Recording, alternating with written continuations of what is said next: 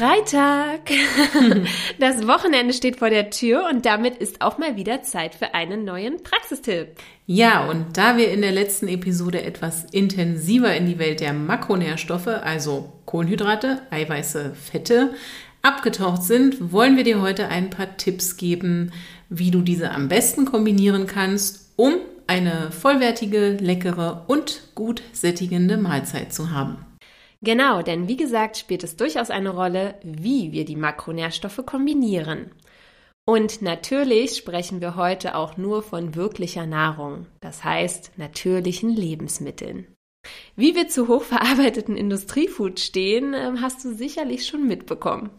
Hoffentlich, ja. Wir mögen es natürlich gesund und lecker und am besten voller Nähr- und Vitalstoffe und nicht bloß leere Kalorien.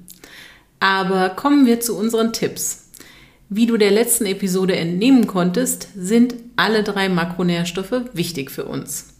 Heute wollen wir dir unsere Top-Tipps für gute Lebensmittelkombinationen geben, die nicht nur richtig lecker, sondern auch ausgewogen und gesund sind und natürlich auch satt und glücklich machen. Ja, denn wie wir die Lebensmittel kombinieren, hat nicht nur einen Einfluss darauf, ob wir genug von allen Makronährstoffen bekommen, sondern auch darauf, wie satt wir werden und wie gut unsere Verdauung darauf reagiert. Hm. Und da Eiweiß ja wirklich ein wichtiger Lebensbaustein ist, der auch immer wieder heiß diskutiert wird, wenn es so um den Verzicht oder die Einschränkung von tierischem Eiweiß geht, möchten wir an dieser Stelle noch einmal kurz erklären, was es mit der sogenannten biologischen Wertigkeit auf sich hat, denn die wird oft herangezogen, um zu erklären, welche Proteinquellen besonders wertvoll für uns sind. Grundsätzlich steht dahinter die Beurteilung von Lebensmitteln nach ihrem Aminosäureprofil im Vergleich mit dem Aminosäureprofil im menschlichen Körper. Ein Lebensmittel, in dem das Verhältnis der Aminosäuren, also der kleinsten Bestandteile des Proteins, dem im menschlichen Körper am meisten entspricht, hat demnach eine höhere Wertigkeit. Es geht dabei also nicht um die Gesamtmenge an Proteinen, die im Lebensmittel steckt, sondern nur darum, ob die enthaltenen essentiellen Aminosäuren in einem ähnlichen Verhältnis vorkommen. Richtig, also nach dem Prinzip Qualität vor Quantität. Und am besten geben wir dir hierfür mal zwei Beispiele. Eier haben zum Beispiel eine biologische Wertigkeit von 100, da man sie ja ganz willkürlich als Referenzwert gewählt hat, um danach andere Lebensmittel einordnen zu können. Und ja, viele Menschen denken genau aus diesem Grund, dass Eier nun auch die beste Proteinquelle seien. Aber es war tatsächlich so, dass man einfach einen Referenzwert brauchte. Wenn also das Protein aus einem anderen Lebensmittel besser verwertet wird, bekommt es eine biologische Wertigkeit von über 100 und wenn es über ein schlechteres Verhältnis der Aminosäuren als Eier verfügt, dann wird es unter 100 eingestuft. Tja, so entstehen Missverständnisse, denn die Kartoffel, die insgesamt natürlich sehr wenig Protein enthält, hat dennoch auch eine hohe Wertigkeit. Oft wird ja gerade die rein pflanzliche Ernährung als eiweißarm bezeichnet. Daher wollen wir dir heute mal die besten pflanzlichen Proteinquellen nennen und dir auch verraten, wie du sie geschickt kombinieren kannst, damit sie eine hohe biologische Wertigkeit in Bezug auf das Aminosäureprofil erreichen. Linda, was sind denn unsere Top-Eiweißlieferanten? Also, da hätten wir zum einen die Kartoffel, die wir ja auch gerade schon genannt haben, aber auch Pilze sind sehr tolle Proteinquellen, zum Beispiel Champignons, aber auch die Kräuterseitlinge, und Shiitake-Pilze und weitere natürlich. Ähm, aber auch Brokkoli ist eine super Eiweißquelle und dazu auch der Rosenkohl, Grünkohl und weitere Kohlsorten. Und dann natürlich auch Spinat und viele andere grüne Salate. Die Pseudogetreide wie Quinoa, Buchweizen, Amaranth, Hafer und Hirse. Und natürlich auch Saaten und Kerne und Nüsse. Und ähm, ja, um bei den Saaten jetzt mal noch Beispiele zu nennen, das sind äh, Kürbis- und Sonnenblumenkerne, aber auch Sesam. Und bei den Nüssen sind eigentlich alle sehr proteinreich und auch die Mandeln. Und natürlich, last but not least, Hülsenfrüchte. Und da gehören übrigens auch die Erdnüsse dazu. Ich kann an dieser Stelle auch wirklich Mandelmehl empfehlen, denn ähm, das ist letzten Endes im Grunde genommen das, was überbleibt, wenn man aus den Mandeln das Öl auspresst und wird dann zu feinem Mehl vermahlen und ist wirklich ein super Proteinlieferant. Also da kann man gerne mal mit experimentieren. Ich backe zum Beispiel sehr gerne damit. Mm, lecker. Es kommt also nicht immer auf die enthaltene Menge von Protein an. Am Ende des Tages sollte die natürlich für dich und für deinen Körper ausreichend sein.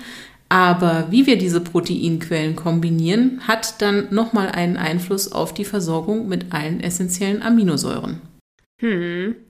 Ideal wäre natürlich die Kombination von Hülsenfrüchten mit Getreiden und äh, Nüssen oder Samen und natürlich auch Gemüse und Salat. Ein sehr schönes Beispiel ist hier zum Beispiel die leckere Linsensuppe zusammen mit etwas Saatbrot oder auch Hummus aus Kichererbsen und Tahini, also Sesampaste. Genauso bieten sich Haferflocken oder Flocken aus Quinoa, Buchweizen oder Amaranth in Kombination mit Mandel oder anderer Pflanzenmilch, etwas Nussmus und Obst an. Übrigens wird äh, gerade auch der Quinoa als vollständige Proteinquelle angesehen, da es alle essentiellen Aminosäuren enthält. Die biologische Wertigkeit von Quinoa liegt jetzt bei ca. 83, aber in Kombination mit Gemüse und Hülsenfrüchten ähm, kann diese natürlich weiter angehoben werden. Du merkst also, die biologische Wertigkeit ist auch nur ein Anhaltspunkt. Richtig. Und es wird in diesem Zusammenhang ja nicht auf weitere Aspekte eines Lebensmittels eingegangen. Also wie zum Beispiel, wie viel Fett es enthält und wie viele Nährstoffe sonst darin enthalten sind. Whey-Protein, was ja in der Fitnessszene sehr gerne konsumiert wird, hat sicher eine sehr hohe biologische Wertigkeit, aber sollten wir deshalb täglich Proteinshakes trinken? Nein, ich denke nicht. Die wenigsten Menschen in unserer Gesellschaft bekommen zu wenig Protein, laut mehreren Untersuchungen, sondern eher zu viel. Ja, und zu viel Eiweiß wird heute auch als einer der Gründe für viele Zivilisationskrankheiten gesehen. Aber gut, kommen wir nun zu unseren Tipps in Bezug auf Kohlenhydrate und Fette. Wir haben ja schon erwähnt, dass eine große Menge an isolierten Kohlenhydraten und Fetten in der Natur so nicht vorkommt. Ja, bedeutet das aber, dass wir Kohlenhydrate und Fette jetzt gar nicht zusammen essen sollten? Nein, das heißt es natürlich definitiv nicht, aber es macht einen Unterschied, ob wir Pellkartoffeln mit etwas Öl oder Butter essen oder in fettfrittierte Pommes. Generell sollten wir Kohlenhydrate möglichst in komplexer Form essen, also keine Weißmehlprodukte oder Zucker oder andere raffinierte Produkte und diese dann schon gar nicht in Kombination mit viel Fett. Es macht aber durchaus Sinn, Kohlenhydrate mit etwas Protein und Fett zu kombinieren. Die Antwort des Insulinspiegels erfolgt dann nicht so schnell, wenn wir eben komplexe Kohlenhydrate mit etwas hochwertigem Fett und Eiweiß kombinieren. Der Haferporridge mit Kokosjoghurt oder Nüssen bzw. Nussmus lässt den Insulinspiegel also nicht so schnell ansteigen wie das Porridge allein gegessen. Und diese Kombination sättigt uns auch länger. Lecker. Ebenso gut oder auch sinnvoll ist eine Bowl mit Gemüse, Hülsenfrüchten und Quinoa die dann auch mit einer guten Fettquelle wie Leinöl oder Avocado ergänzt wird. Versuche einfach eine Kohlenhydratquelle mit einer Proteinquelle und etwas hochwertigem Fett zu kombinieren, aber mache deine Mahlzeiten auch nicht zu komplex. Stimmt, wir wollen ja keine unnötige Belastung des Körpers und des Verdauungsprozesses. Also vermeide zum Beispiel die Kombination von Fisch und Milchprodukten oder Fleisch und Eiern mit zusätzlich Kartoffeln und Reis oder Hülsenfrüchten. Jeder, der schon mal mehrere Gänge oder mehrere Mahlzeiten von einem Buffet gewählt hat, wird wissen, dass man danach in ein regelrechtes Verdauungskoma fallen kann und es einem mitunter auch nicht so gut bekommt. Oh no. Ja, unser Körper und besonders unser Darm mag zwar generell schon eine vielseitige Ernährung, aber eben nicht in einer Mahlzeit. Mhm. Also lautet auch hier unser Tipp, keep it simple, baby. Jawohl. Jetzt wollen wir dir aber noch unsere Top-Lebensmittel nennen, die man eigentlich immer im Schrank bzw. im Kühlschrank haben sollte, damit man sich vielseitig versorgen kann. Da hätten wir als gute Kohlenhydratquellen ganz vorne mit dabei.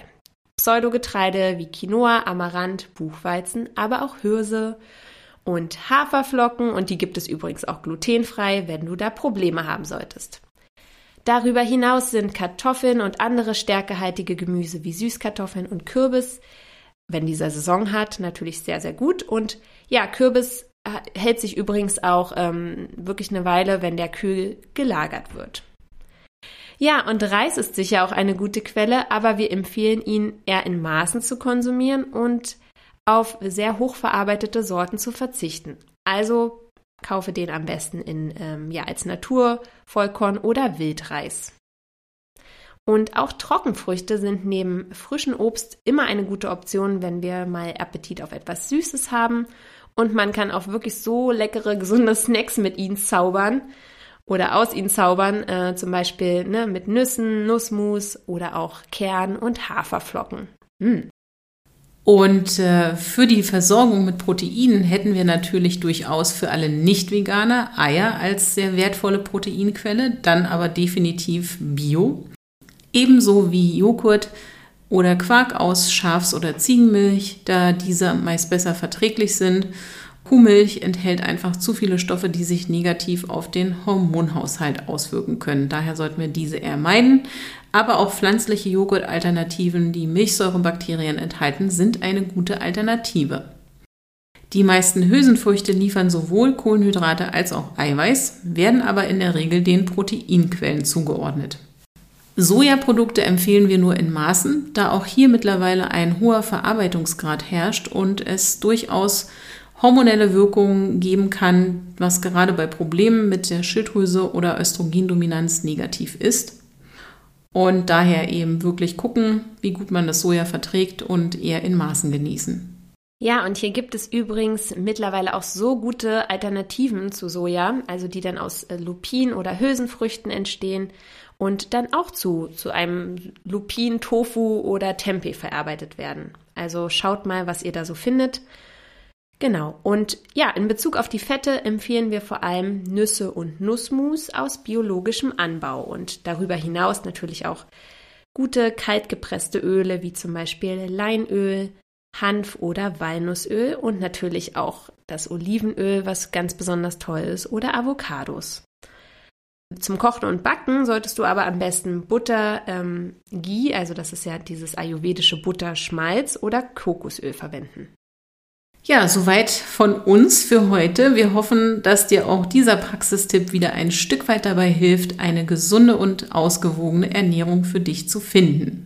Ja, und jetzt hab erstmal ein wundervolles Wochenende. Genieß die Sonne und bis ganz bald. Deine Linda und Annette.